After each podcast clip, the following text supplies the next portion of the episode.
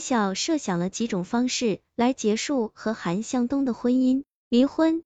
韩向东坚决不同意。韩向东说自己在外面就这一次，是逢场作戏，爱的还是文晓，请文晓再给他一次机会。文晓尝试过自杀，吃下一大把安眠药，昏昏沉沉睡了半天，竟然又醒了过来。文晓也考虑过杀死韩向东，给韩向东喝的茶里加点安眠药。在卧室烧上炭，死的一点痛苦都没有，但文晓最后还是放弃了。最后文晓想和韩向东一起死，一了百了。韩向东喝了掺有安眠药的茶，睡得很安详。文晓躺在韩向东身边，感觉好久都没有这么静静的看着韩向东了。文晓感觉到空气中一氧化碳浓度在慢慢增加，但是看着韩向东棱角分明的脸。脑子里有一个小人一直告诉自己，文晓，这是你曾经深爱过的男人啊。文晓最后还是放弃了，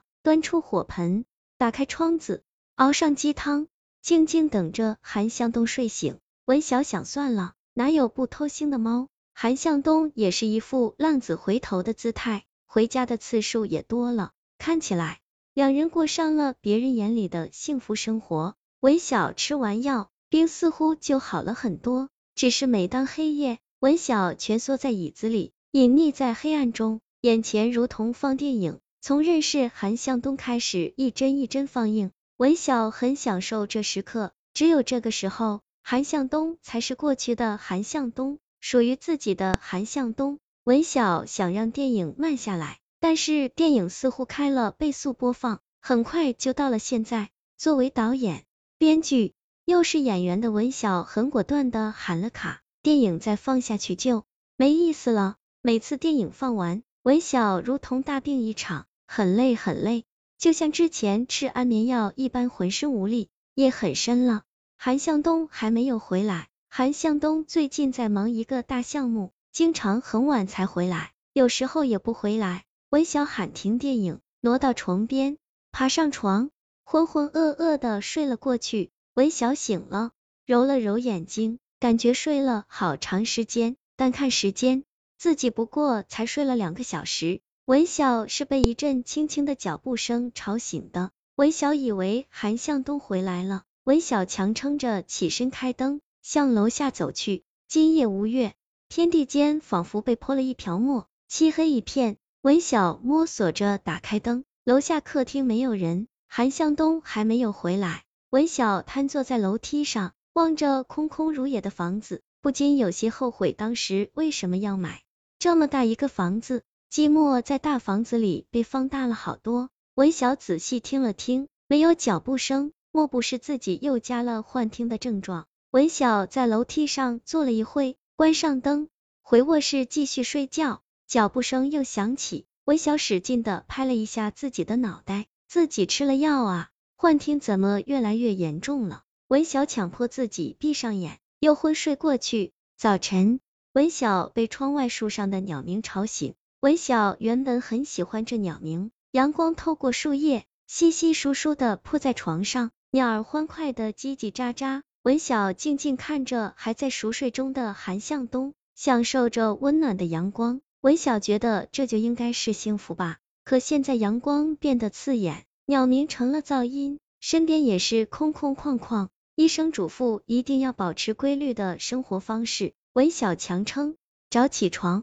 下楼进了厨房，想给自己热一杯牛奶。文小打开冰箱，习惯性的伸向冷藏室第三层右侧，可是手却抓了个空。文小心里疑惑，看了看冰箱，牛奶在冷藏室第三层中间的位置。文小没有拿牛奶，盯着牛奶半天。牛奶一直放在冰箱冷藏室第三层右边的位置，不会有错的。现在怎么挪了位置？文晓开始一点点回忆，想回到昨天最后一次倒牛奶的时间点。文晓记得昨晚韩向东给自己发了个微信，说有应酬，晚点回来。文晓就去了厨房，想看看还有没有牛奶，准备韩向东回来给他热杯牛奶解酒。文晓记得很清楚。自己打开冰箱，看牛奶还剩不少，突然发现番茄酱瓶口洒出一点点番茄酱。文晓拿了纸仔细擦拭干净，才满意的关上冰箱门。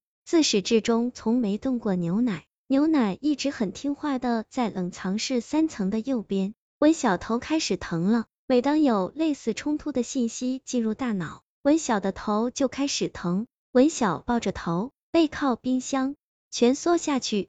文小想不明白，牛奶怎么动了？文小灵光一闪，韩向东回来过。之前韩向东回来的太晚，担心吵醒文小，就在外面睡。文小起身，细细查看，客厅没有痕迹。不过韩向东不喜欢在客厅长留。韩向东说客厅太大，冷清的很。文晓去了二楼，二楼是自己和韩向东的卧室和一个小的会客厅。文晓转了一圈，也没有发现韩向东的痕迹。文晓抬头看了看三楼，三楼只有两间客房，韩向东很少去三楼，回来晚了，也是在二楼会客厅的沙发上睡。文晓内心劝慰自己，算了，可能是自己不小心挪动的。毕竟现在自己的记忆力差劲，忘事也多。文晓重新返回厨房，开冰箱门的瞬间，文晓又反身上了三楼。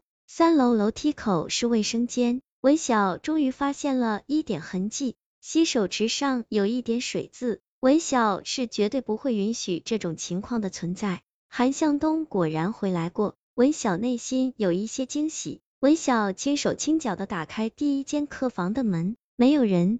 床单一如自己之前收拾的一般整齐。文晓打开第二间客房门，还是没有人。文晓内心空落落的，手扶着门，呆呆的站了半天。韩向东又走了，韦晓打了自己嘴巴一巴掌，拐进卫生间，把水渍擦干净，下楼继续把牛奶喝完。